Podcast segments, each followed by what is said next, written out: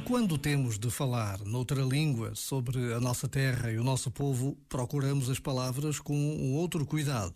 E é então que descobrimos riquezas desconhecidas, um sentimento de orgulho por este Portugal, tão pequeno e tão grande, tão pobre e tão rico.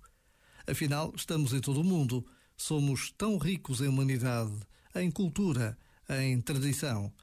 E a fé, mais ou menos vivida, marca a nossa identidade, a nossa história o nosso presente. Por vezes, basta a pausa de um minuto para nos sentirmos tão portugueses.